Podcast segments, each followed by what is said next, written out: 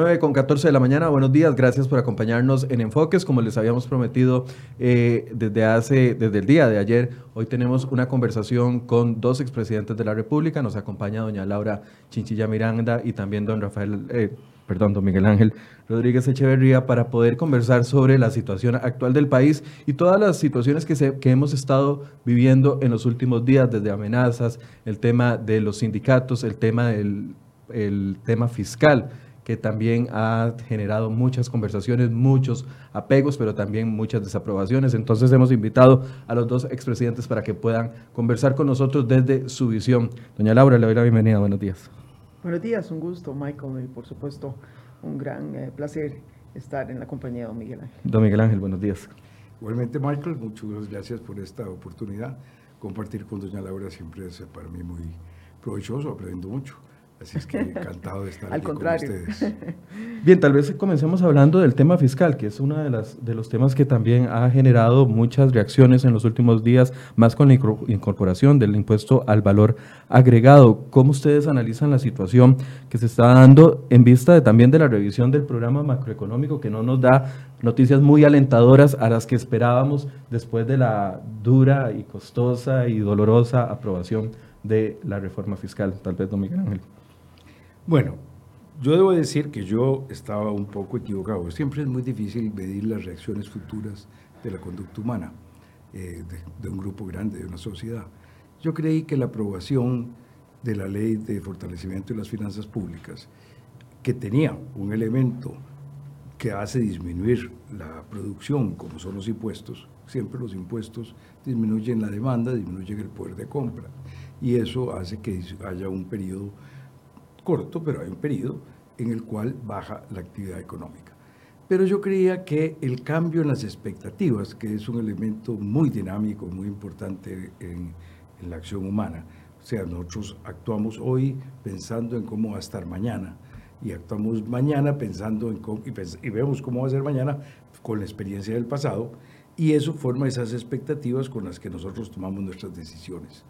Y yo creí que el cambio, después de tantos años, de que no se había podido llevar adelante la, la transformación de nuestras finanzas públicas, yo lo había tratado de hacer de una manera, a través de la venta de algunos activos, el pago de deuda, disminución de los, las, de, las dos intereses, eh, el uso masivo de las concesiones, eh, la transformación de algunas instituciones para traer competencia en la producción de inversión en el sector público. Eh, el país no quiso ir por ese camino, entonces yo llamé a los exministros de Hacienda y se preparó un programa de reforma fiscal que es el IVA y la ampliación del impuesto de renta. Lo trató de pasar don Abel, lo trató de pasar doña Laura, con mucho esfuerzo en ambos gobiernos, no se pudo eh, aprobar en ninguna de esas dos circunstancias. Eh, y pues cuando llegó este gobierno, ya la situación que se había acumulado era sumamente seria, ya no era eh, va- de que poderla pasar para el siguiente. Había que enfrentarla porque podía estallar en algo como una crisis financiera que tiene unas consecuencias terribles, especialmente para la gente más pobre.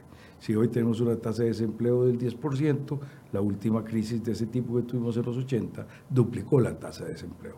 Lo hubiera llevado el 20, nos pasó a la pobreza del 20 al 50. Entonces, había una necesidad de actuar. Y entonces, si por finalmente, después de todos esos esfuerzos de tantos gobiernos que habían tratado de hacer las cosas y no se había podido llevar adelante, se llega a una circunstancia en la cual se puede lograr hacerlo y se crea una situación en la cual los partidos Liberación y el los partidos tradicionales del país, como se les llama, eh, los que tienen más historia, se ponen de acuerdo en ayudar a un gobierno de otro partido que ha sido muy duro con ellos en el trato histórico que les ha dado. eh, y, y- y- y- trabajan para lograr tratar de resolver este tema, pues era de creer, creía yo, que las expectativas, lo que llamaba Keynes el espíritu, los animal spirits, espíritus animales, el- el- la, la intuición de la gente, iba a ser que bien, vamos para adelante. Y que eso iba a ser más importante que la disminución de actividad por los impuestos. Pero no fue así. Antes de que entraran los impuestos, siguió un proceso de cambio y de negatividad en las expectativas. Yo tengo algunas ideas de por qué se produjo eso, pero ya he hablado mucho. Pero lo cierto es que en esas condiciones, eh, lo estamos viendo hoy día, con una economía que viene desde el año 15 en una tendencia a la baja en el crecimiento de la producción. Hay factores externos, como dice el Banco Central, es cierto. Hay factores no controlables con el gobierno, también el precio de la piña, el, clima con el banano, el precio del café, son cosas que, afectan. Eh, la lucha de, de aranceles del señor Trump con China. Eh, esto afecta, ha afectado el crecimiento mundial. Este año las revisiones han sido dos veces a la baja en el crecimiento de la economía mundial. La, economía de América Latina baja más que el crecimiento de la economía mundial, se ve todavía más afectada. Entonces hay todos esos factores, pero hay un factor interno muy, muy, muy fuerte y es que desde se viene cayendo la demanda por crédito, la gente no se siente entusiasmada, las expectativas de la Universidad de Costa Rica, el Instituto de Investigaciones Económicas, de la Escuela de Estadística, las estadísticas de la UCAEP sobre las, la visión hacia el futuro de consumidores y empresarios son muy negativas, cada vez más negativas. De manera que estamos en una coyuntura económica muy poco atractiva y eh, esto lo siente el país, lo siente los bolsillos de las personas, la pobreza eh, se hace más dura, eh, la clase media se siente estrujada, hay un súper endeudamiento, esto he estado escribiendo últimamente yo, los hogares están muy endeudados en Costa Rica, eh, y entonces esto crea unas circunstancias pues sociales complicadas en las cuales hay que navegar. Doña Laura, ¿cómo analiza el panorama económico? Usted eh, viendo la reciente aprobación de la reforma, eh, nos está saliendo más caro la reforma o el panorama más complicado del que podríamos tener sin reforma? No, Dios libre. Sin lugar a dudas, eh, tal y como lo señala Miguel Ángel, ya la tendencia a la caída en, la, economía se, se hacía notar eh, y yo no tengo la menor duda de que si hubiésemos fracasado en la aprobación del plan fiscal, la situación sí sería mucho peor que la que tenemos hoy. Es decir, hoy podemos decir que estamos partiendo de una base más sólida, macroeconómicamente hablando, para emprender la gran tarea que tenemos, que es la de la reactivación. Eh, es más, yo eh, insisto mucho en que no nos distraigamos mucho tampoco con medidas adicionales, exigirle mucho más al gobierno en materia de reactivación, si eso lo que va a implicar es abandonar los esfuerzos prioritarios de consolidación fiscal, ¿verdad? Porque a veces creemos que son cosas que van por separado, que una cosa es reactivar y otra cosa es estabilizar. Lo primero es estabilizar. Y si el gobierno cede a presiones abriéndole huecos, eh, a la reforma que se aprobó por la vía de la aplicación de la regla fiscal, porque la regla fiscal va a explicar mucho de lo que podamos recaudar, si se concede en eso va a ser un grave error, no solamente porque debilita esos esfuerzos de consolidación, las calificadoras de riesgo están precisamente pendientes de eso, pero además sus aliados en la Asamblea Legislativa no le van a facilitar la aprobación de bonos, eurobonos adicionales que el gobierno necesita para cerrar, ir cerrando este ciclo. Entonces yo sí creo que un poco más por el lado más esperanzador, eh, hoy definitivamente a pesar, digamos, de que el, ambiente es eh, complejo, estamos en muchas mejores condiciones que lo que estábamos en diciembre antes de que se aprobara la, la ley. Aún con una proyección de 2.2 de crecimiento para este año y con una leve mejora a 2.6 para el próximo año, y que algunos entes, como la Universidad de Costa Rica, no ve un 2%, un 2.2 de crecimiento, ve incluso menos que eso. Eh, el escenario alternativo posiblemente sería mucho más bajo que eso. Eso, eso tenemos que tenerlo claro. Con circunstancias que ya este, eh, Miguel Ángel mencionó, es que si, si existiéramos eh, en, en, un mundo neutral, quizás no pasa mucho. Eh, pero es que las circunstancias externas a Costa Rica son circunstancias muy complejas. Las proyecciones de crecimiento de la economía global van hacia la baja. Las tensiones China, Estados Unidos, no solamente son esas tensiones globales que a una economía pequeñita como Costa Rica le pueden impactar, no, es que los gringos están directamente presionando gobiernos como estos para que ni siquiera aceptemos financiamiento de China. Es decir, esas tensiones no son solamente comerciales, son geopolíticas en este momento. Entonces se nos están cerrando algunos accesos, se nos van a caer mercados y se nos va a caer alternativas de financiamiento. Entonces, o ordenamos la casa, o ahí sí que eh, eh, eh, tenemos como que dicen, apague vámonos. y yo sí siento que tenemos que ver ¿Cuál es ese conjunto de medidas que el gobierno tiene que añadir? ¿verdad? Primero, mantener su total compromiso, como la ministra lo ha venido anunciando, con la aplicación de la regla fiscal.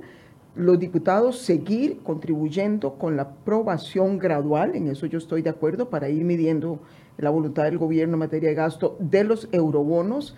Eh, y sí creo que el Banco Central ha tomado también, y en esto sabe mucho más Miguel Ángel, algunas decisiones de política monetaria que impacta crédito y demás que son positivas, pero siento que ahí hay un motor importantísimo que no está respondiendo, que es la banca estatal.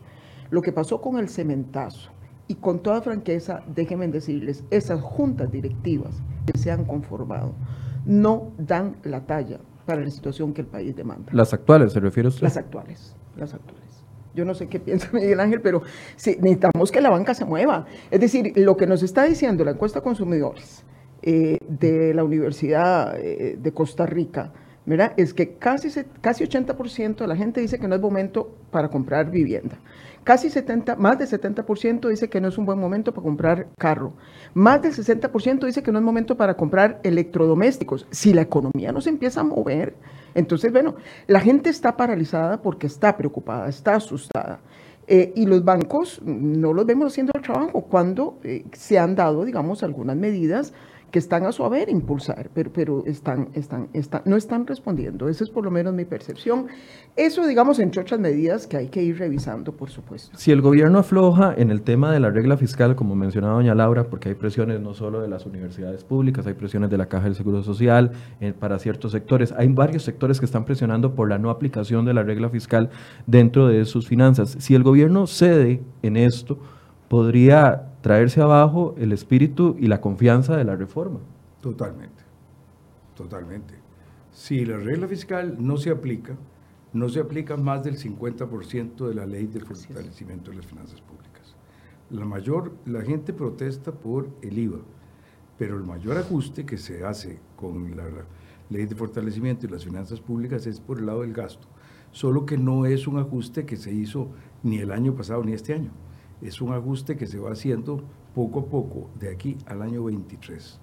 Eh, y es un ajuste que se va haciendo eh, no disminuyendo el gasto, sino afectando muy fuertemente la tasa de crecimiento del gasto. Ciertamente el sacrificio es más importante que eso que yo estoy diciendo. ¿Por qué? Porque eh, el crecimiento de la deuda sigue por un tiempo. O sea, estamos ya en tal nivel de endeudamiento y la carga de intereses es tan grande que esos intereses se comen mucho de la ventaja de lo que se va haciendo. Va creciendo la deuda y entonces crece el monto de intereses. Eso quiere decir que otro tipo de gastos tiene que reducirse para que el conjunto de los gastos crezca menos de la meta que tiene de máximo de lo que puede crecer. Eh, eso hace que, los, eh, que los eh, sentimientos, que las reacciones de quienes se sienten afectados porque no tienen las tasas de crecimiento de sus ingresos, de sus salarios que venían acostumbrados a tener, pues respondan y la gente quiere siempre defender su interés y eso es totalmente normal. Pero hay que entenderlo que eso fue exactamente lo mismo que en una casa cuando el ingreso ya no da para seguir aumentándole la mesada a los muchachos de la familia y se pueden poner muy bravos, pero eh, si no da, no da. O si, no, la otra cosa es que sí dé y se acabe por perder la casa. Y entonces la situación de toda la familia es mucho peor.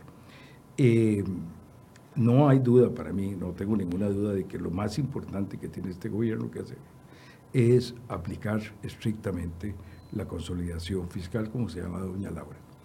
Eh, y me alegra mucho las declaraciones que hoy aparecen en la prensa de la señora ministra de Hacienda, que dice que va a ser inflexible en esa lucha. Yo espero que, que ella cuente con el apoyo del presidente y del gobierno en esa lucha, porque si no, esto se viene abajo. Y en medida, cuando yo decía hace un rato que yo tenía algunas ideas de por qué no se dio ese cambio en las expectativas que yo creía que se iba a dar, no es para justificar mi equivocación, pero es que uno trata siempre de encontrar explicaciones a los fenómenos sociales. Creo que una parte es por la desconfianza que tal vez los mismos economistas hemos creado en que se pueda aplicar la regla fiscal. Los mismos economistas estuvimos diciendo, eh, lo mismo dijeron las, ah, las clasificadoras de riesgo, lo mismo dijo el Fondo Monetario Internacional, que el, esfuerzo inicial debió haber sido más grande, que debió haberse hecho un ajuste inicial más fuerte, que dejar el ajuste para adelante lo iba a hacer verse sometido a esta, todas estas presiones y que entonces tal vez no se iba a llevar a cabo. Y tal vez eso es lo que ha hecho que los consumidores, los inversionistas, no es que cada uno haya hecho este razonamiento, pero es que en el conjunto de la sociedad empiezan a transmitirse las ideas y la gente copia las, lo que una persona opina y otra. Y eso crea una tendencia. Y esto puede haber afectado eso. Y si se viene ahora que en la práctica eso se da y se empieza a no aplicar la regla fiscal y hacer las excepciones a lo que se aprobó el año pasado con tanto esfuerzo, sin duda las expectativas van a seguir siendo más negativas, probablemente tendríamos una recalificación de deuda hacia abajo, se nos subirían las tasas de interés, se haría más difícil manejar la situación fiscal y entonces el, esta tendencia al decrecimiento de la actividad económica se podría ir a una recesión. Hablemos de, los, de otros actores que han estado muy en boga en los últimos días y son los sindicatos. El tema de los sindicatos, les preguntaba a ustedes antes de salir al aire si sienten que ha cambiado el perfil de las presiones de los sindicatos con respecto a políticas públicas y quería que conversáramos de eso acá, doña Laura, ¿usted siente que ha cambiado el perfil? Hemos visto amagos de violencia en algunas manifestaciones, hemos visto amenazas en redes sociales, hemos escuchado actualmente hoy 30, el OIJ está investigando el audio de una supuesta profesora que incita a una balacera en casa presidencial y a, explosivos en medios de comunicación. Todo este, eh, no sé, esta sopa que se está cocinando de presión social puede deberse a un cambio en el perfil de las presiones sindicales? Em, siento que dentro del sector sindical, porque creo que pese a todo sigue habiendo algunos dirigentes con los que se pueden negociar y se puede conversar con mucha sensatez, pero desafortunadamente me parece que han venido ganando protagonismo eh, quienes en el fondo no están interesados en solucionar problemas, casi que todo lo contrario. Su ideología es que no se solucionen los problemas, contribuir a agravar los problemas y no a solucionarlos. Y a partir, digamos, de esa visión de mundo que tienen, eh, por supuesto que todo lo que hacen van en la dirección de crear desorden, eh, de transmitir caos y anarquía. Eh, y ahí se escriben caras que hemos venido viendo por años, pero que ahora, curiosamente, pues han ganado cierto protagonismo. Y entonces, em, estoy también convencida que no necesariamente tienen la representatividad de todo el sector sindical, pero además, Michael, eh, siento que están muy envalentonados con algo que fue una desgracia que ocurriera, ¿verdad? Eh, que es haberle dado vigencia eh, al Código Procesal Laboral, porque si ya antes los presidentes lidiábamos con el gran tormento de que los jueces demoraban mucho en declarar una huelga ilegal y entonces, claro, de ver un gobierno teniendo que hincarse simplemente porque no había esa declaratoria y ya eran 15 días de una huelga de salud, ¿verdad? Eh, ahora no solamente es que son lentos, ahora es que están aplicando criterios tan discrecionales que varios de ellos...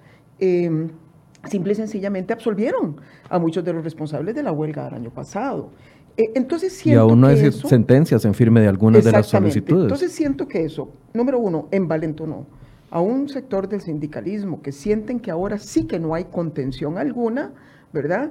Y en segundo término, están a la vez amenazando eh, para que no se reforme eh, todo lo relativo a la huelga en el sector público. Yo confío, y ese es el otro tema que a mí me parece que es prioritario este año, yo confío que los diputados, sobre todo, que son los que van a llevar, digamos, el peso de esa presión, eh, este, sigan adelante, porque si no, yo sí considero que a partir de ahora ningún gobierno tendrá la posibilidad eh, de aprobar cosas que sean controversiales para los sindicatos. Ellos van a ganar cualquier partida porque va a haber absoluta impunidad eh, ante las huelgas que prácticamente quedaron abiertas sin ningún tipo, digamos, de límites eh, a, ese derecho que es importante, es un derecho de los trabajadores, pero que sobre todo cuando hablamos de trabajadores del sector público en servicios esenciales, tiene que contar con una serie de limitaciones. En su caso, Miguel Ángel, ¿ve algún cambio en ese perfil?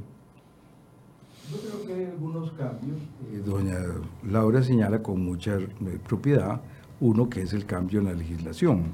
Un cambio en una legislación que era necesario hacer, porque había necesidad de, cumplir con las obligaciones del Estado de Costa Rica desde hace muchos años, más de 20 años, no cumplidas, de garantizar la libertad sindical en el sector privado y que era algo que no se había llevado adelante porque no había un procedimiento adecuado para la defensa de quienes quisieran formar sindicatos en los eh, sectores privados. Y de ahí surgió en mi gobierno la iniciativa de, ese cambio que, que, luego se fue haciendo hasta llegar a una cosa mucho más grande que fue el Código Procesal Laboral, eh, que tiene muchas cosas buenas, pero que sin duda como en su gobierno doña Laura lo hizo y lo señaló las, los inconvenientes, tenía el problema de las huelgas en el sector público. Yo creo que una cosa que debemos tener cuidado es hablar de sindicatos. Costa Rica los sindicatos son fundamentalmente sindicatos del sector público. No es un país en el cual tenemos una sindicalización importante en el sector privado. A mí me parece que sería muy bueno que hubiera una sindicalización importante en el sector privado. Y concuerdo también con doña Laura que hay muchos dirigentes sindicales maduros y que defienden con toda fuerza y tienen que hacerlo los intereses eh, de, sus agremiados, eh, pero que entienden que eh, la acción política y sobre todo la acción disruptiva de los derechos de los demás es una acción básicamente delictiva y que eso no es algo que se deba llevar adelante. creo que en esto el, el Poder Judicial nos ha quedado debiendo nos ha quedado debiendo por las aprobaciones que debían haberse dado eh, más rápido, eh, de acuerdo con lo que existe, y que en esas circunstancias el poder político debe venir a resolver la circunstancia. Y resolver la circunstancia es la aprobación de los proyectos de ley que regulen el tiempo en que se deben generar las respuestas a las huelgas del sector público y que regulen las condiciones de huelgas del sector público en los sectores esenciales. Me parece que ambas cosas son fundamentales. Hay eh, muy buenas iniciativas de esto en la Asamblea Legislativa que pueden ser modificadas, que pueden ser negociadas. En, una democracia las cosas no son para que yo, se haga lo que una parte dice, hay que negociarlo y hablarlo y, tratar de sacarlo, pero hay que sacarlo pronto para dar garantías y seguridad. De esa garantía y esa seguridad depende la posibilidad de que las expectativas del futuro económico cambien. Cambiando las expectativas del futuro económico, va a cambiar la inversión, va a cambiar el consumo y va a empezar a crecer la economía. Y si eso no cambia, eso se nos vamos, vamos a tener una economía, una economía, hay países que han mantenido años con tasas de crecimiento insignificantes por años y se quedan estancados. Eh, y eso es una situación que se da y se da por decisiones de los propios países de no resolver sus propios problemas. De manera que no es que uno siempre puede estar mejor, uno también siempre puede estar peor o puede seguir estando igual. Las cosas dependen de las acciones que tomemos para actuar. Eh, yo estoy completamente de acuerdo en lo que decía doña Laura, que si no se hubiera eh, aprobado la reforma eh, de, las finanzas públicas, hubiéramos tenido hoy día una situación mucho peor, mucho más grave, mucho más seria que la estarían pagando en forma mucho más grave los más pobres, que, que, son los pobres los siempre olvidados en todas estas conversaciones. Cada vez yo oigo menos hablar de ese 20% de las familias que viven en situación de pobreza, de la gente que está con empleos informales que no le dan ni el salario mínimo, de la gente que no tiene acceso a la seguridad social, sino nada más a las emergencias, de la gente que está en condiciones muy indeseables y que una sociedad civilizada y cristiana no puede darse el lujo de permitir que sigas dándose, que debemos luchar para cambiarlo. Y sin embargo veo que la lucha se da entre clases medias que quieren obtener más y más participación eh, más aceleradamente de lo que se puede dar con el crecimiento de la economía y eh, otros grupos que quieren hacer reformas para que la economía crezca. Pero en ninguno de los dos grupos veo realmente el interés en lo que a mí me parece lo más importante, los más pobres, los desempleados, los que están en la informalidad. Y me parece que esto es algo terrible, doña Laura. En las campañas de hace unos años este era el tema principal. Ahora, en las últimas campañas, el tema de la pobreza no es tema de campaña.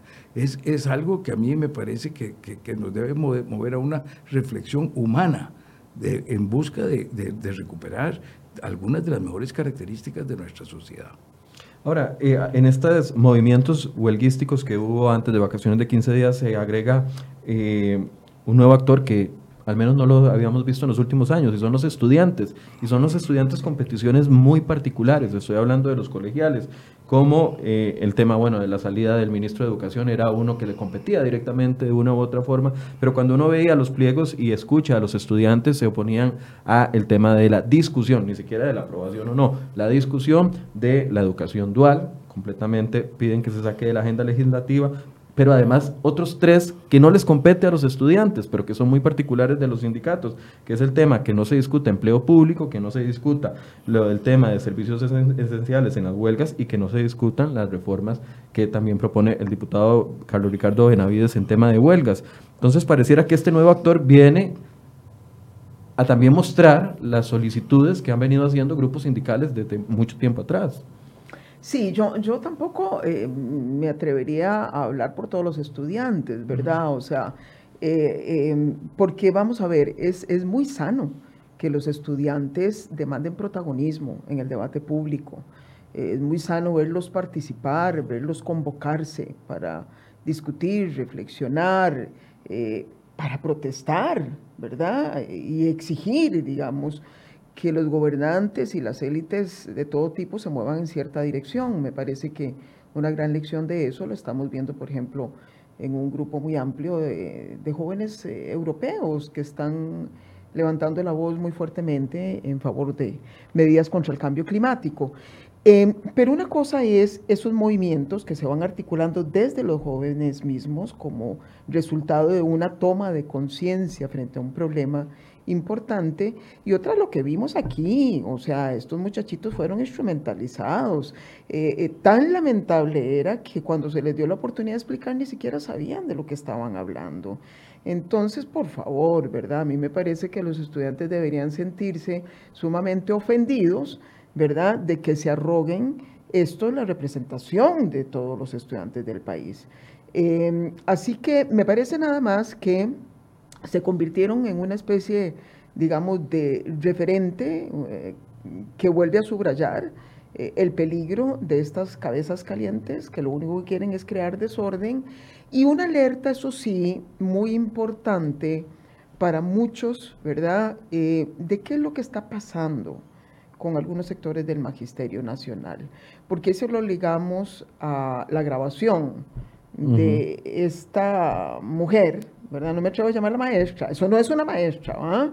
De esta mujer que sale eh, pegando, digamos, estas, eh, o sea, eh, espetando así a, a, la luz del día, ¿verdad? Como si fuese además algo virtuoso en contra de las instituciones, en contra del presidente, llamando a, poner bombas en los periódicos, a, asesinar personas. Bueno, de ahí, si, si una señora como esta está dentro, ¿cuántas más habrán? Eh, entonces, si hay, a mí me quedó, digamos, una gran angustia de qué puede estar pasando ahí y a qué tipo, digamos, de mensajes pueden estar sometidos algunos de los estudiantes del país. Yo veía una entrevista, le comentaba, veía una entrevista que le hicieron a Miguel Ángel hace unos años y yo pensaba casi que había sido ayer, porque decía, están, bueno, decía una una lectura de algunas de las manifestaciones que estaban recibiendo en su época de presidencia y eh, decía, están siendo usados los universitarios, están siendo usados los eh, estudiantes de colegio, están siendo usados, y parecía que era la misma situación que estamos viviendo el día de hoy. Bueno, en eso era muy parecido. En esa ocasión, un diputado, el diputado Merino, eh, se dedicó a ir a los colegios y algunos otros lo acompañaron a engañar a los estudiantes y a decirles que se trataba de vender el ICE, lo cual no, era cierto, se trataba simplemente de permitir la competencia en la generación eléctrica con un sistema regulatorio eh, que fuera justo para todos, eh, con lo cual no tendríamos las tarifas que tenemos hoy día, por cierto. Eh, pero el, el, el, tema es que los engañaron y los echaron a la calle. Las manifestaciones que se hacían eran de los estudiantes que se sentían pues muy envalentonados y atraídos por estas posiciones Y, siempre en la adolescencia y en la juventud hemos sido rebeldes, es una cosa normal de la vida humana, gracias a Dios. Eso provoca el cambio, eso provoca la dinámica de la sociedad. Eh, los más viejos nos vamos siendo más apacibles, más reflexivos, tenemos eh, eh, los callos de la experiencia en el cerebro y eso pues, nos, nos provoca una manera distinta de ser. Y la sociedad necesita de ambos elementos y es muy bueno. Yo estoy completamente de acuerdo con doña Laura de que en esto los que se han expresado han sido unos pocos estudiantes que han salido en estas circunstancias. Lo mismo el magisterio, en todas las huelgas y en todas las actividades. Bueno, los maestros eh, se solidarizan y no van a, la clase, dar clases una gran cantidad de ellos por solidaridad con los otros, pero ¿cuántos participan en actos de hacer bloqueos y cosas por el estilo? Son una cantidad muy, muy pequeña, insignificante. Hay 80 mil maestros en el país, son una cantidad muy grande. Así que no podemos hablar, y lo mismo los empleados públicos.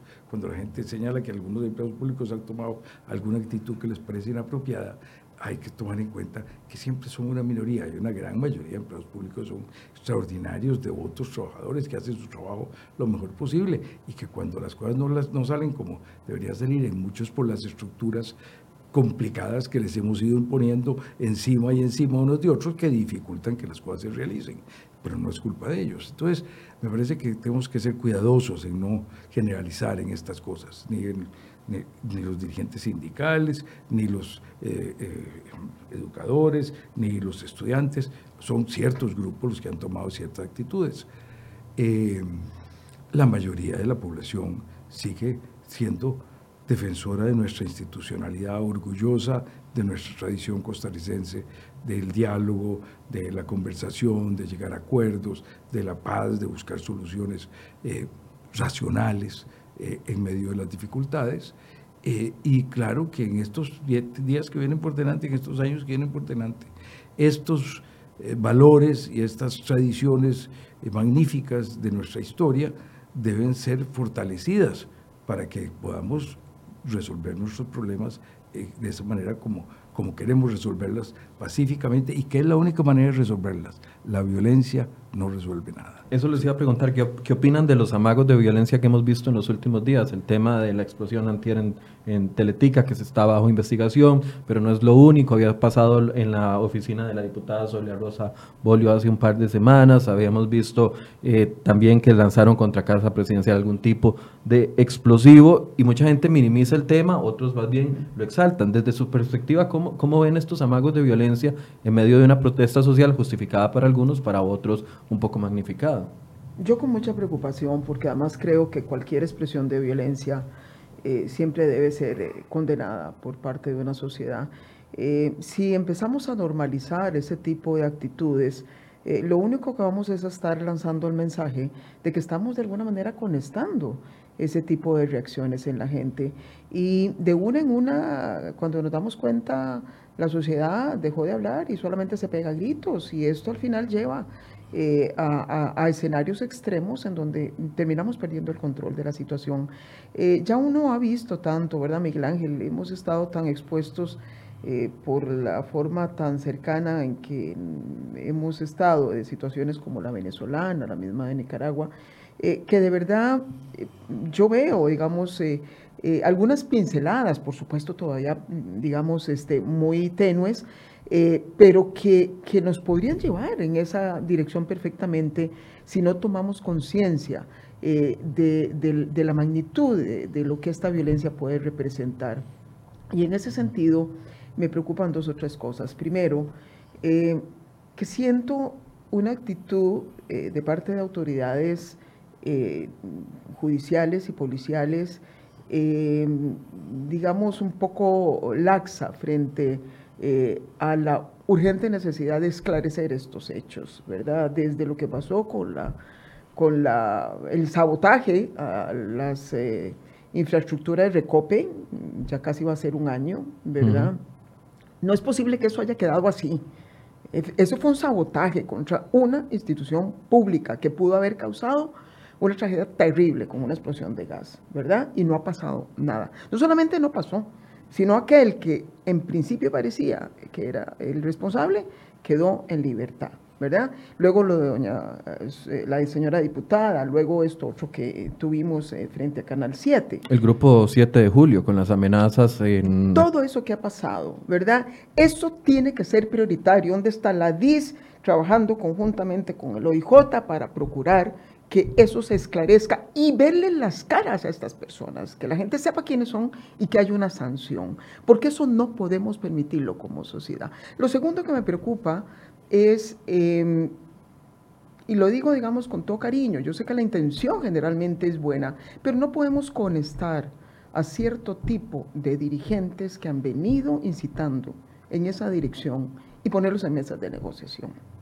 Y me preocupó ver a la señora defensora con dos ministros de Estado, ¿verdad? Eh, y uno de estos muchachitos que había estado ahí conectando eh, eh, este, en las calles, golpeando las transeúntes y demás, hablando de negociación cuando ya nadie se acordaba de él.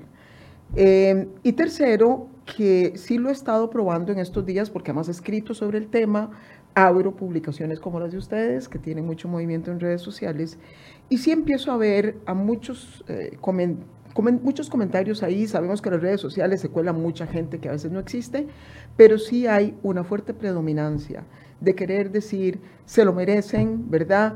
Que en el fondo es decir, no lo merecemos, es que no se están dando cuenta que es eso, ¿verdad?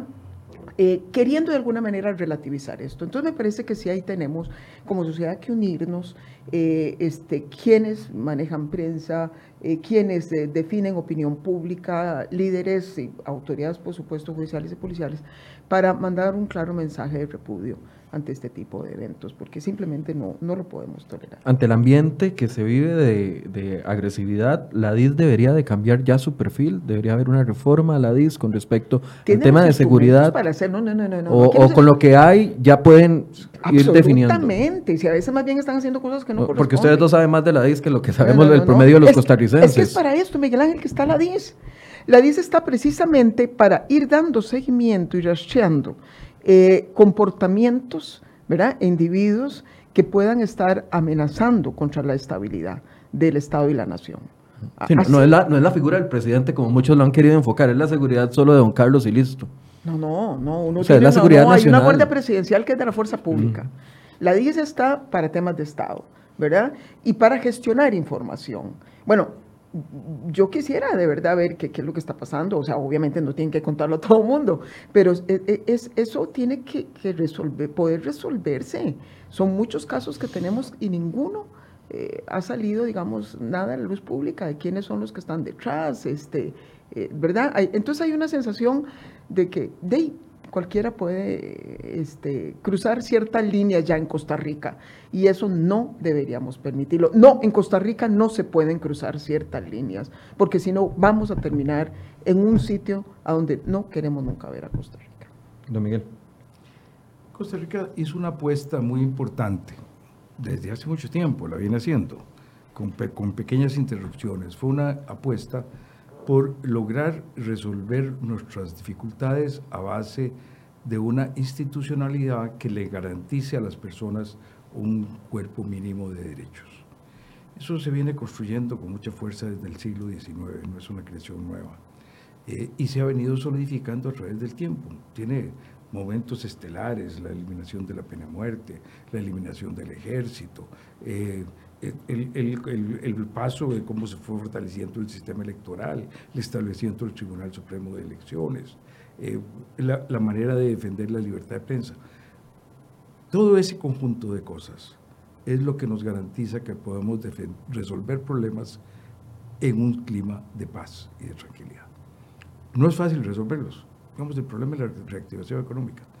Lo que el Estado puede hacer directamente para reactivación económica en las circunstancias que tiene hoy día de la situación fiscal es lo que pueda hacer en acelerar la inversión pública. Y ahí tiene un montón de camisas de fuerza que le hemos ido poniendo para controlarlo a los controladores y a los controladores de los controladores, etcétera, etcétera, en un proceso en el cual nos amarramos a nosotros mismos y después nos preguntamos por qué nuestras empresas van a Panamá o a Colombia u otros lugares y pueden hacer grandes proyectos y aquí no los pueden hacer es, porque hemos establecido un sistema muy complicado. porque la desconfianza que nos tenemos unos a otros, que no es nueva. Yo me acuerdo de mi papá hablándome siempre de que el tico era taimado y desconfiado y que le tenía pavor a los demás y que no le gustaba que nadie surgiera. Entonces, eso es hace muchos años, ya yo cumplí 80. Y me acuerdo de mi papá, yo chiquillo, hablándome de esas cosas. Entonces, es, es algo que viene de, de la manera de ser nuestra, que tiene muchas ventajas, pero que tiene muchas desventajas y nos ponen esas condiciones. Entonces, para poder resolver eso, necesitamos respetar nuestra institucionalidad. Y nuestra institucionalidad se nos ha ido debilitando y la gente siente que no les responde a sus necesidades. Tenemos una serie de cosas. Tenemos un sistema eh, judicial con unos plazos que no logramos de ninguna manera resolver. ¿Por qué? Porque si nos vamos, digamos, a la parte penal, que yo la he sufrido personalmente, por eso la conozco más que como cuando he estudiado de Derecho hace 50 años, eh, el, el, lo que ocurre es que con el nuevo Código Procesal Penal se le quitaron los plazos que existían antes a las investigaciones y a las cosas, y ahora vivimos en una indeterminación de causas que duran 15, 20 años, lo cual es absolutamente inaceptable.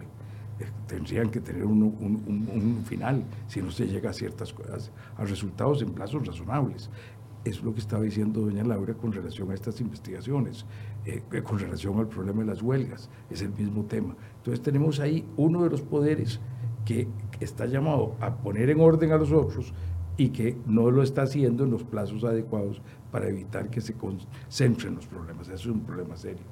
Tenemos una, una, una situación en la cual yo entiendo muy bien, al presidente en ejercicio le cuesta mucho tomar la decisión de desalojar vías, de eliminar los tranques, de quitar los bloqueos, de permitir que las cosas funcionen adecuadamente, porque pueden darse casos de violencia, porque cuando la policía interviene, pues le van a tirar piedras, y si les tiran piedras, es muy posible que un policía saque un garrote y se lo aplique en, el, en la espalda a una de los manifestantes. Y ya ahí está una toma de televisión, y esa toma de televisión es terrible. Una que me tomaron en la, en la época de, de, la discusión de la apertura de los monopolios públicos fue repetida todos los días, montones de veces, en uno de los canales de televisión, haciendo un daño terrible para, uh -huh. para con la opinión pública. Entonces yo entiendo esa circunstancia, pero a pesar de eso se necesita abrir la vía. Se necesita abrir la vía. No se puede porque si no la gente pierde los derechos. Y si yo pierdo la, la, la, situación de que si yo trato de arrebatarle a usted el reloj y hay un policía cerca, el policía me lo impide, si eso se pierde, pues la gente va a andar arrancando el reloj a los demás uh -huh. y vamos a perder la convivencia en paz y vamos a tener una sociedad que vive eh, totalmente de una manera inmanejable. Entonces, esta, estos equilibrios yo entiendo que son difíciles de manejar, pero tenemos que ser un poco más cuidadosos en la aplicación de la ley para evitar que se les burlen los derechos a las personas y al mismo tiempo tratar de mantener una apertura en la negociación, en las conversaciones sobre los temas de fondo del país para ir encontrando las soluciones. En este momento, ¿qué es lo que yo quer querría ver el gobierno enfocado? En la inversión pública. Es lo único que puede hacer para aumentar el empleo directamente, no puede hacer otra cosa. Y sin embargo, este año la inversión pública va a ser menor que el año pasado y el año pasado fue menor que el año 2017. A pesar de estar una persona con las condiciones inmejorables para ser el mejor ministro de Transportes, que lo ha estado en muy distintos gobiernos con mucho éxito, como don Rodolfo Méndez. En el grupo de carreteras ahí va creciendo. Eso, en, en estos años de que la inversión disminuye, el carreteras va aumentando, pero los demás disminuye tanto que el conjunto disminuye. Entonces hay que hacer todavía más esfuerzos en esos caminos. Tenemos que volver a la concesión pública, porque no tenemos recursos para hacerlo. Entonces tenemos que hacerlo con la plata de los inversionistas privados. Y eso quiere decir que tenemos que preparar estudios muy serios que sean aceptados por empresas que van a, poner su, el, el, que van a asumir el riesgo de esos proyectos, con base en los datos que se les den de cuál va a ser el tráfico estimado, de cuáles son las condiciones, de cómo se va a negociar. O sea, tenemos que poner a hacer cosas muy serias, que, que, que es donde está la solución para la pobreza, donde está la solución para el empleo, donde está la solución para la informalidad, donde está la solución para los problemas de verdad de Costa Rica. Y no podríamos, y la otra cosa que yo critico, y le critico al gobierno, lo he dicho muchas veces, muchas veces, es que no puede seguir desviando la atención en otros temas que dividen a la sociedad, que nos ponen muy conflictivos y que le ponen eh, gasolina al incendio social con otros temas que no tienen que ver con estos temas que de todas maneras van a estar ahí y tienen que resolverse, que es el tema del gasto público que va a afectar el crecimiento de los ingresos de empleados públicos. Eso es así y, y eso va a haber que enfrentarlo y eso causa problemas y ahí va a haber dificultades y va a haber que manejarlo en los próximos años para poder seguir resolviendo el problema. Eh, no le metamos otros, otras, otras dificultades, no le echemos gasolina a esta conflagración. Ahí iba, básicamente, porque quería saber la posición de ustedes con respecto a críticas que se le han hecho al gobierno actualmente. Uno, ya lo mencionó don Miguel, el tema de que actuó muy tarde con respecto a los bloqueos, porque se esperó desde, desde un jueves hasta un lunes en la madrugada para actuar y levantar los bloqueos. Le decían al gobierno que no estaba aplicando mano eh, efectiva en pro de toda la población. El otro tema es el exceso de mesas de diálogo que no se logran ningún resultado concreto. Y otra de las críticas es una agenda paralela desde la fracción del Partido Acción Ciudadana en la Asamblea Legislativa, no enfocada en temas económicos, sino enfocada en temas eh, sociales o de derechos humanos. Esas críticas, ¿cómo las ven ustedes al gobierno? ¿Van enfocadas, no van enfocadas? En parte sí, en parte no. eh de ahí, nosotros que hemos estado sentados ahí, obviamente tendemos a ser mucho más prudentes porque eh, eh, este, eh, usualmente es, más fácil estar viendo el partido un poco más desde afuera y, objetar muchas de las reglas que, que, se están ahí, digamos, aplicando en el marco del juego. Em, esto de los bloqueos ciertamente es algo que siempre es muy complejo. Eh, yo no me atrevo a juzgar si no estoy sentada en una mesa de crisis. Eh, muchas veces eh, se prolongan más para evitar males mayores, ¿verdad? así que, aun cuando la gente esté, digamos, pasando un mal rato terrible como como, como sucede, ¿verdad? Gente que no puede llegar al hospital, que se queda varado con niños y con familia, en fin. Pero a veces hay circunstancias muy extremas. Yo no, no me atrevería, digamos, tanto a juzgar si el bloqueo se haber levantado antes o después. A, a, mí me parece que aquí tal vez sí cabe una reflexión, digamos, más, más de, de corte general. Eh, y es que eh, parte de la preocupación que, que a uno le alcanza es que tal vez hace muchísimos años, yo no recuerdo, por lo menos, eh, este, si no en mi memoria no hay ningún escenario tan fresco, eh, este, que me recuerde una situación en donde se nos han empezado a conjugar como tres tipos de crisis al mismo tiempo. Em, y claro que entonces en consecuencia eh, estamos obligados a hacer algo, empezando por el mismo gobierno. la crisis económica, de la que ya hemos hablado bastante en extenso, Segundo, una crisis, eh, digamos, política, de gobernabilidad, eh, algo que, digamos era esperable, eh, que recordemos que por ninguno de los dos candidatos votó más del 70% de la población, fue unas elecciones muy extrañas y llega don Carlos con una bancada legislativa sumamente débil, entonces fue un gobierno que ya de arranque tenía una enorme debilidad. Él tuvo una gran visión de llamar a este esfuerzo de gobierno de unidad nacional y creo que eso ¿verdad? Sirvió para caminar en estos primeros meses. Em, pero esa debilidad está ahí y tanto así que es un presidente que ha tenido un desgaste eh, que no, no, se daba antes por, por, la rapidez con que se ha dado. Y entonces eh, ahí tenemos esa crisis económica y luego también la crisis de expectativas de las que hemos venido hablando. Eh, tampoco se recuerda una crisis en donde hayan coincidido dos elementos que siempre nos trata de, que no coincidan. Y es que la gente no solamente ve mal el futuro del país, sino ve mal su propia situación, ¿verdad? Al conjugarse estas tres crisis, que yo no recuerdo, ¿verdad?, ningún gobierno eh, este, antes, porque o teníamos el tema económico o teníamos el tema, digamos, de gobernabilidad, pero que los tres se combinaran, ¿no? Yo creo que el gobierno eh, tiene sí que hacer una eh, revisión de cuáles van a ser eh, sus prioridades, cómo va a cubrir los faltantes de lo que ya está pasando, y es que el gobierno de unidad nacional empieza, digamos, a rescrebajarse por salidas de personas, ya salió doña Edna, ya salió don Rodolfo, ¿verdad? cómo hacer, proteger, digamos, algunos de los que se mantienen ahí, como doña Rocío, que es clave, Em, este, cómo fortalecer en adelante ese frente político de negociación. Creo que el nombramiento de don Víctor es un buen mensaje. Em, este, y cómo establecer las dos o tres prioridades. Yo creo que el presidente no se puede dispersar mucho más. Em, y creo que ahí está consolidación fiscal, reactivación económica y apoyar a los diputados en este, eh, el manejo de algunos casos complejos pero que van a ser necesarios para esa gobernabilidad política, como el tema de las huelgas. Dentro de reactivación económica, yo sí creo que hay una gran oportunidad, Miguel Ángel, vos que lo tocaste, eh, de hacer algo, obviamente que dar un margen de tiempo, eh, para a la vez de que se ayuda a combatir la pobreza, se pueda poner un poquito más de dinero. en, en, el mercado. Tiene que ver con revisiones eventualmente de pensiones del régimen este, eh, no contributivo, eh, posiblemente algunas transferencias, digamos, sociales, pero eso habrá que verlo, pero creo que hay margen todavía.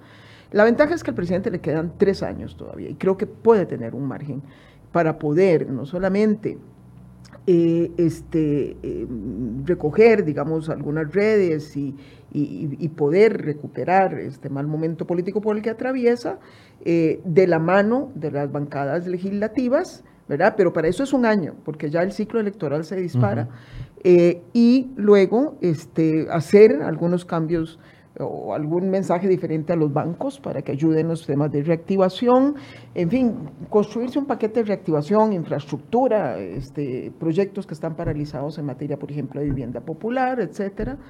Eh, y, con esas dos cosas tratar de ver cómo empezamos a jalar las expectativas de los ciudadanos para arriba. Entonces, más que criticar o revisar cosas puntuales, yo prefiero sí generar este marco de reflexión, que, que es de preocuparse, porque son tres crisis que nos están coincidiendo, y eh, ver si es posible ayudarle al gobierno que se pueda para que pueda navegar estos momentos turbulentos y salir adelante. Todos necesitamos que eso pase. Las mesas de negociación no es tirar la bola para adelante. Depende cómo se manejan las negociaciones. Hay negociaciones con estos actores que estamos viendo y con estas circunstancias que, que estamos viendo. perder el tiempo, ¿verdad? Este, hay negociaciones que sí llegan a algo. Eh, no sé cómo van, no, no me atrevería tampoco a decir cómo van estas negociaciones porque no las conozco, ¿verdad? Eh, este, pero sí es importante saber que hay que tomarlas en serio, ¿verdad? Pero además que hay que negociar, es que no se trata tampoco que algunos sindicatos se, se sienten ahí para exigirle al gobierno que cumple, y si no cumple entonces no hay negociación. Es que cuando la solicitud es sacar tres proyectos de ley de la discusión en la Asamblea Legislativa, que ni siquiera es el poder que corresponde. Y, no, qué representatividad algunos de ellos, ¿verdad? Es parte, digamos, de la preocupación. Y lo último que le preguntaba era por la agenda, la agenda PAC, la agenda PAC muy enfocada en derechos humanos y que muchos le reclaman, efectivamente, a, mm, al gobierno mayores acciones en reactivación económica, desempleo, claro, pero yo no creo que sea el tema de derechos humanos. Cuidado porque no, los derechos humanos tenemos que tenerlos en el centro de cualquier agenda de gobierno. A mí me parece que la reflexión de Miguel Ángel venía por el lado correcto. Vamos a ver, eh, no podemos ignorar que ya Costa Rica superó uno de los temas que tenía a este, sistema político muy entrabado. Porque por un lado teníamos grupos en la Asamblea Legislativa que condicionaban al gobierno que no se avanzara y por otro teníamos este, las exigencias de un sector de la población bastante justificadas. Ya en Costa Rica, nos guste o no nos guste, del lado en que se esté, hubo un organismo internacional que, resolvió que el matrimonio entre parejas del mismo sexo iban para arriba y ya la sala constitucional se pronunció, ¿verdad? Ahí están los hechos. Eso habrá que irlo implementando. Lo que pasa es que para qué seguir machacando, para qué seguir provocando, cuando para alguna gente eso es un tema todavía sensible, ya es un hecho. Quienes querían ver sus derechos humanos reivindicados, me parece que ahí está. Em, y creo que eso ocurrió durante también el gobierno de don Carlos Alvarado y él podrá registrarlo para la historia como algo que sucedió en su gobierno. Ya, quedémonos ahí, en el sentido, digamos, de no hacer demasiado alarde. Hay otros temas que todavía habrá que resolver y podrán seguir su curso normal en los espacios en que, en que están. Creo que en este momento eh, esas mismas fuerzas, que se llaman a sí mismas progresistas, tienen que entender que el gobierno tiene por delante una tarea muy compleja, como yo de verdad no recuerdo. Y la mejor manera de ayudarle a un Carlos es decir, bueno, sí, bien, conseguimos un avance fundamental, importante, ¿verdad? Es hora de que repleguemos un poco nuestro discurso, no es más que un tema discursivo, ayudémosles a este gobierno eh, a este, superar esta etapa y ya luego, bueno, habrá otro momento en que Costa Rica pueda de nuevo volver a sentarse a hablar de estos temas. Pero en este momento creo que hay otras prioridades que hay que atender. Eh, don Miguel Ángel, igual, los mismos temas. El tema de que le reclama mano débil en, en, el tema de los bloqueos, las mesas de diálogo si son para patear la pelota para adelante y el tema de la agenda paralela que impulsa la fracción de gobierno. Si es que existe la eh, agenda paralela. Yo creo que sí existe la agenda paralela y creo que es parte del problema de la división de la sociedad costarricense. Quisiera empezar por ese punto. Sí, hay un grupo que sigue planteando temas de eutanasia, que sigue planteando temas de aborto, que sigue planteando temas que nos dividen muy profundamente a los costarricenses y ante los cuales los temas económicos, los temas de resolver problemas que requieren una, una, una gran negociación y un gran acuerdo por mucho tiempo por delante, por la forma como nosotros hacemos las cosas, que las hacemos poquito a poquito, el nadadito de perro que dice eh, mi querido amigo Eduardo Lizano, pues eh, por eso tenemos que tener una consistencia en seguir haciendo las cosas para poderlas llegar a buen puerto, porque si no nos vamos a quedar en medio río y nos podemos ahogar. Entonces, eh, yo creo que esos temas, los que quieren ayudar al gobierno, no deben estar en este momento poniéndolos en la paleta de la discusión para crear una situación en la cual una sociedad dividida, enfrentada, en que hay intereses enfrentados, que van a seguir esos intereses enfrentados estando ahí, que va a ser difícil conciliar esos intereses pacíficamente para tener la posibilidad de tener éxito en toda esta gestión, no le echemos más problemas encima. Yo creo que ahí hay una, una situación que me parece que es, que es, importante eh, tener prudencia. No es lo mismo la posición de un intelectual desde una universidad o desde un libro o desde un artículo, con la libertad que tiene para plantear sus cosas, que ya se pierde cuando esa persona se convierte en un político y quiere hablar y generar un consenso más grande y tiene que tener una, una, una libertad mucho menor en cómo maneja los temas y mucho más menores cuando la gente llega a función pública donde tiene que pensar en las consecuencias de sus acciones, que ya no son solo en el discurso, en la generación de ideas, en la, conformación de cosas para el futuro, donde se puede ser mucho más audaz y donde hay que ser mucho más cuidadoso. Ese, en ese punto yo pues, tengo una visión eh, bastante clara de que para mí ha habido una falla del gobierno en desviarse por muchas áreas y que eso es parte de lo que ha causado la, conflictividad social tan aguda que tenemos hoy día, que no habría estado ahí, no habrían estado esos estudiantes ahí en las calles en estas últimas semanas si no hubiera sido por estos temas, porque estos estaban los que estaban detrás. Eh, eh, eh, probablemente algunos de los transportistas tampoco hubieran estado en eso, algunos de los traileros. es gente que se siente amenazada en sus formas de vida, en, sus valores, en lo que ellos sienten que sus, en sus pasiones culturales.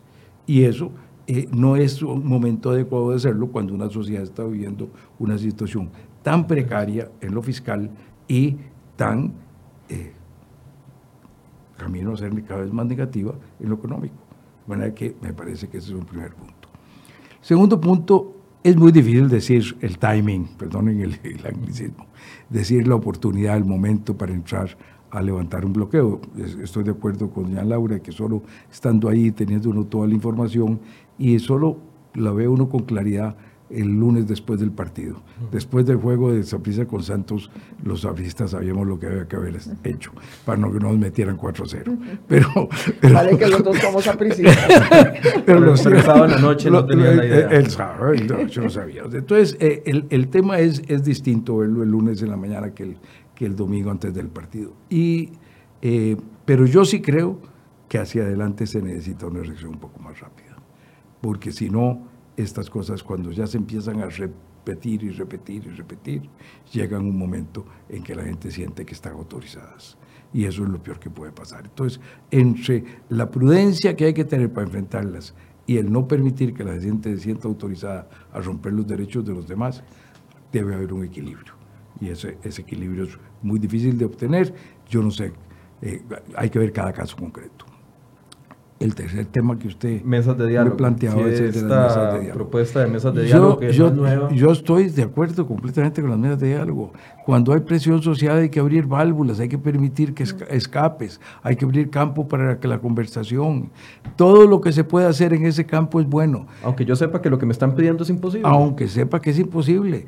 Si, si, si yo no me siento a conversar, ya tengo el no. Si me siento a conversar, a lo mejor encuentro un camino y se me abre una apertura y puedo encontrar una solución. Yo siempre estoy en favor de, la conversación. Eh, ciertamente, pues hay que escoger con quién se conversa. Eso también es cierto. Quiero decir, si estoy hablando con los estudiantes, debo buscar que tengan una representatividad de los estudiantes. Si estoy hablando con los eh, grupos que son trabajadores, hay que ver que hay un 84, 85% de trabajadores en el sector privado y 15% en el sector público. Necesito buscar una representatividad de los trabajadores también. Si me siento a, conversar con los empresarios, pues hay unos que son los que están en las directivas de las cámaras y otros que, que son los informales y que tienen un, son empresarios unos como otros. Y tengo que ver la representatividad de los grupos y ver cómo los, los converso. Entonces tengo que hablar con todos y tengo que tener mecanismos de acceso con todos para que no se genere más presión cuando hay un ambiente en que hay confrontación tan fuerte como hay en este momento sin renunciar a que al final nuestro sistema es una democracia representativa donde se eligen por cuatro años a los funcionarios y donde los funcionarios que van a estar sujetos a la revisión judicial de sus actividades pero, y a la revisión política de sus actividades, pero que son los que tienen la responsabilidad de llevar adelante las tareas, donde no debe pretender que se les quite esa responsabilidad, porque quitarles esa responsabilidad es subvertir el orden público. Para cerrar, eh, cuatro temas que preocupan a todos los costarricenses, ciertos sectores más preocupados que otros, el tema de la informalidad, el tema del empleo que va ligado a la informalidad, el tema de eh, la reactivación económica, que ya ustedes lo han mencionado, y el tema del para cuándo, porque todos reclaman, ok, ¿y reactivación económica para cuándo, y las soluciones de empleo para cuándo, y las soluciones de bajar la, informalidad que está creciendo, generando daños a ciertos sectores del Estado, también eh, no, le vemos soluciones prontas. ¿Cómo se puede lograr ese combo? Si es que existe. Tamaña pregunta, no la dejo para el final. Este, eh, muchos de esos fenómenos van de la mano, es decir, eh, volvemos a lo mismo. Si no logramos reactivar la economía, pues obviamente no habrá empleo. En principio la gente no se va al sector informal porque le da la gana, se va al sector informal porque no tiene alternativa, ¿verdad? Este, a mí me hace mucha gracia cómo eh, la, la- la doble, eh, los dobles estándares que hay en relación con el tema del sector informal, porque mucha gente lo critica, pero si vemos todo lo que está produciendo la economía digital, no es más que la informalización de la economía. Eh, Airbnb, eh, eh, Uber, este, todos los mecanismos de compra a veces de bienes y servicios, eh, no es más que la, economía, la nueva economía informal. Y es así, digamos, eh, eh, le damos un lugar muy especial en el altar, ¿verdad? Pero es exactamente lo mismo, porque están operando sin ningún tipo de regulación y sin ningún tipo de contribución a las economías formales. Y el Estado es muy lento para regular eso. Este, sí, bueno, pero además la gente reacciona en contra, ¿verdad? También no, quiere que, no quieren que se, le, que se le ponga nada a Airbnb, no quieren que se le ponga nada a Uber, ¿verdad? Y, y- así por el estilo. Entonces, a mí me parece que ahí hay además, o sea, primero, eh, hay, hay que ir en orden. Eh, yo sí creo, una vez más, que lo, lo, primero, lo primero es terminar de consolidar eh, lo que terminamos el año pasado, que es todo el tema del proceso eh, de eh, estabilización de las finanzas públicas y atención de la deuda. Sin Eh, huecos. exacto, sí, eso de la mano de las tareas que quedan pendientes en la Asamblea Legislativa y en la Administración. Sumar, sí, algunas decisiones de impacto inmediato, ¿verdad? Que generen un movimiento en la economía, eso va automáticamente a, a, a mejorar el, el- el- el problema del empleo. Eh, y en, el sector informal eh, es, es un tema mucho más complejo, pero hay, hay que hacer varias cosas al mismo tiempo. Eh, yo creo que ya para, para, para finalizar, este, que ni podemos cargarle mucho más al gobierno, tenemos que ser muy realistas, ¿verdad? No es un gobierno al que se le puede exigir mucho por las circunstancias en que le ha tocado gobernar y por eh, la debilidad estructural en que llega, digamos, a gobernar este gobierno y que la arrastra todavía a pesar de los esfuerzos que hace el presidente. Pero también quiero decir que es que a veces seguimos también hablando em, como si el gobierno fuese el responsable del 100% de las cosas que pasan en un país, ¿verdad? Y aquí tenemos que empezar a hablar en qué hacemos y no qué debe hacer alguien más. ¿Qué hacemos todos? ¿Qué hace el sector privado? ¿Dónde está la dirigencia empresarial? Fuertemente a la parte del gobierno también poniendo esa agenda de reactivación. Lo han hecho, hay propuestas, pero queremos ver convergencia. No puede ser que cada gremio empresarial llegue solo con su pedacito, ¿verdad? ¿Cuál es esa convergencia? ¿Cuál es ese acuerdo nacional que vamos a decir por aquí vamos? Y se le puede exigir al gobierno esa mesa de competitividad o de productividad para poder ir monitoreando. ¿Qué vamos a hacer cada uno de los ciudadanos también para poner un poco más de nuestra parte eh, y generar un ambiente un poco más constructivo del que estamos viendo? Em, este, los medios de comunicación eh, son los grandes generadores de expectativas. Yo tengo una gran discusión en este momento, redes sociales vis a vis, los medios de comunicación. La desinformación no fue inventada por las redes sociales, fue inventada por los medios de comunicación. El fake news ha existido desde que los news existen. ¿Verdad? Sí, por los quienes han ejercido el periodismo. Em, de manera que este, todos, todos llevamos un gran peso eh, cuando hablamos de cómo eh, hacer para que Costa Rica pueda salir adelante. Tenemos la obligación, este momento es crítico, insisto, no lo habíamos vivido en muchísimos años y está en todos, por supuesto que al gobierno le asiste una gran cuota de responsabilidad, a los partidos políticos, eh, pero también al resto de la sociedad. Miguel Ángel. Yo quisiera empezar con una nota positiva. Yo soy mucho más viejo que ustedes y eso me ha permitido vivir más cosas que ustedes. Eh, es una de las ventajas de la vejez, cuando todavía no se acuerda. después, ya no, después, ya no se acordará y entonces ya, no, ya pierde esa ventaja. Pero yo he vivido épocas mucho más duras que esta. La época de la crisis que nos llevó a la crisis de los 80 fue mucho más fuerte que si tenemos la crisis política tan seria como ahora gobierno que se fue quedando con un diputado. y a ese, y a ese diputado lo hizo ministro. y se quedó sin uno solo. Eh, eh, que además de, de, eso había una crisis internacional muy seria. Era la época de la gran inflación y el gran desempleo en Estados Unidos, que nos afectaba también, también a nosotros. Eh, y era la época en que reventó una situación fiscal, reservas negativas, no los 7 mil millones que tenemos ahora, sino negativos, más de lo que veíamos a corto plazo que lo que se tenía, etcétera. Bueno, tasas de interés del 20% en el exterior, no, no el 5%. Eh, eh, una, una situación terrible. Y sin embargo, el país con enormes dificultades logró hacer unas transformaciones gigantescas, adaptarse a una transformación que estaba ocurriendo en el mundo.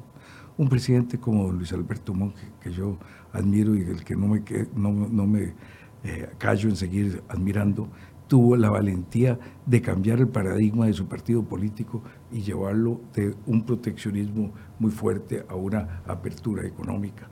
Eh, eso eh, creó una transformación y nos dio eh, el crecimiento que hemos tenido en los últimos 40 eh, años, eh, con un sector donde la economía se ha convertido en la exportadora más intensa de tecnología de América Latina, frente a países muy grandes y desarrollados, frente a Chile, frente a Brasil o frente a México, somos proporcionalmente los mayores exportadores de tecnología, hemos pasado de unos pocos bienes de exportación a, miles de bienes de exportación, de unos pocos mercados a decenas de mercados, más de 100.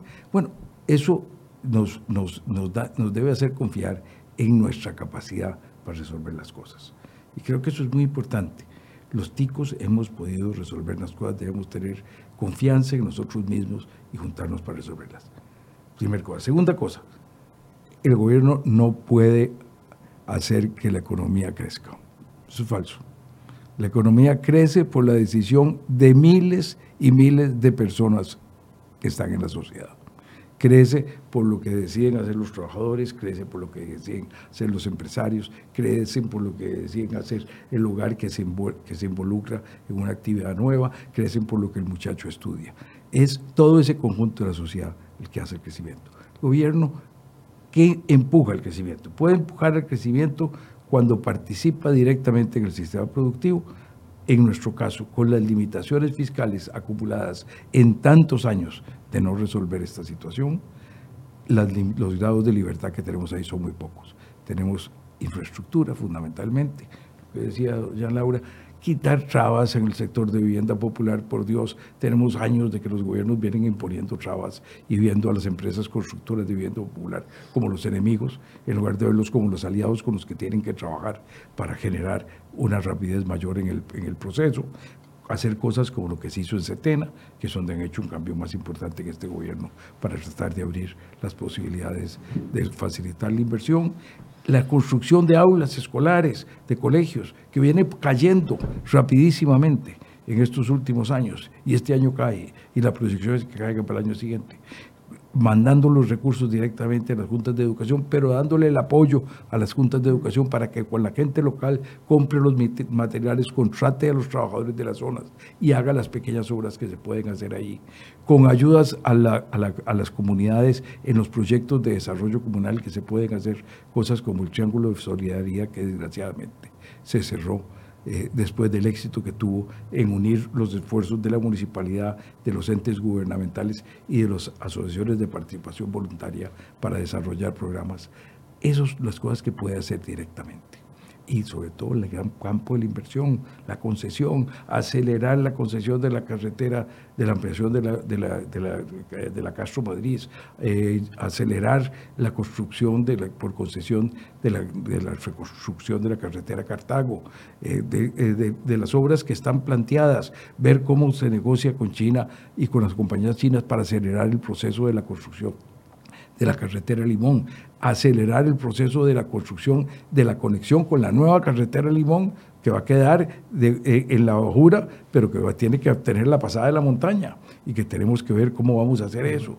Eh, entonces, ahí debería estar el esfuerzo, ahí debería estar el pensamiento de, la, de la fracción del PAC, ahí debería estar el pensamiento de todos los ministros de Estado, trabajando en concentrar el esfuerzo en esas cosas que es las que pueden hacer directamente. En lo demás, el gobierno y el Banco Central han tomado las medidas que se podían tomar. Ha bajado 1.25 la tasa de política monetaria, bajó en tres puntos eh, el encaje del mínimo legal. Pero eso es, yo, paseo mi perro muy a menudo. Cuando yo paseo mi perro y lo vengo con una correa, yo lo puedo jalar. Pero yo con la correa no lo puedo empujar. Si yo empujo el, el, mecate, el, el cablecito, lo que lleve, como lo que voy jalando el perro, eh, cuando lo empujo, y se junta todo eso ahí, el perro se queda en el mismo lugar, él tiene que decidir para la otra dirección. Solo lo puedo jalar, no lo puedo empujar. Y eso es lo que nos está pasando. Estas medidas para estimular la economía son medidas para empujar y nosotros no podemos empujar, nada más estimular. Y el, si el perro no quiere caminar en esa dirección, tenemos que jalarlo. ¿Cómo lo jalamos? Jalamos con inversión directa. Y eso es lo que está a disposición. Y hay que hacerlo rápido porque vamos a llegar pronto al 60% de deuda del gobierno eh, eh, sobre el PIB. Y en ese momento la regla fiscal limita la inversión también. Ya es el gasto total el que se limita, porque ya el crecimiento de la deuda se vuelve tan eh, grande, tan dinámico, adquiere tales magnitudes que nos comería si lo dejamos que siga para adelante y nos llevaría a una crisis financiera, a pesar de la reforma que se hizo. Entonces, ahí se va a limitar también la inversión, por eso concesión de obra pública. Y abrir mercados, por Dios, la Alianza del Pacífico. Sino que, ¿dónde, tenemos los problemas? ¿Cuáles sectores están ya en recesión? La agricultura está en recesión, eh, el sector industrial, que no es de zonas francas, está en recesión, el sector comercio está en recesión. ¿A dónde podemos colocar ese tipo de bienes de esa industria? ¿A dónde podemos colocar más bienes agrícolas? En los mercados como Centroamérica, que tenemos hacia el, hacia el sur, que tenemos hacia México, que tenemos hacia Chile. Tenemos que volver hacia esos mercados que es donde podemos colocar esos bienes que no son los que salen de zonas francas y que van a mercados similares al nuestro y además eso nos va a permitir la competencia que viene de afuera, abrir más el mercado interno y hacer más competitivo nuestro mercado. Eh, yo creo que, que, estas cosas deben dejarse ver tan ideológicamente. Es una necesidad para el país entrar a la Alianza del Pacífico, como se venía negociando en el gobierno de Doña Laura. Eh, y, que se dejó de lado por razones ideológicas. Esas son, son eh, razones que nos, ponen, que nos ponen contra la pared y que nos han dificultado seguir creciendo y seguirnos desarrollando. Démosle vuelta a estas cosas, tengamos un poquito más de valor para racionalmente encontrar las cosas que de verdad nos pueden ayudar a salir adelante. Bien, muchísimas ah, gracias a ambos por este espacio, este tiempo. Gracias. Tamaña conversación nos echamos, ¿no? Tamaña conversación, sí, y la idea es poder abrir también expectativas, panoramas, ideas que se han presentado en el pasado y que podrían funcionar ahora en este punto en el que nos encontramos como país. Don Miguel Ángel, muchas gracias, doña Laura. No, gracias. Michael, muchas gracias, doña Laura. Como siempre, un placer compartir. El placer es mío. Gracias. Y gracias a ustedes por su compañía, por sus comentarios, los buenos y los no tan buenos. Gracias por habernos tenido la paciencia de escucharnos durante esta hora y los esperamos mañana a partir de las 8 de la mañana. Muy buenos días.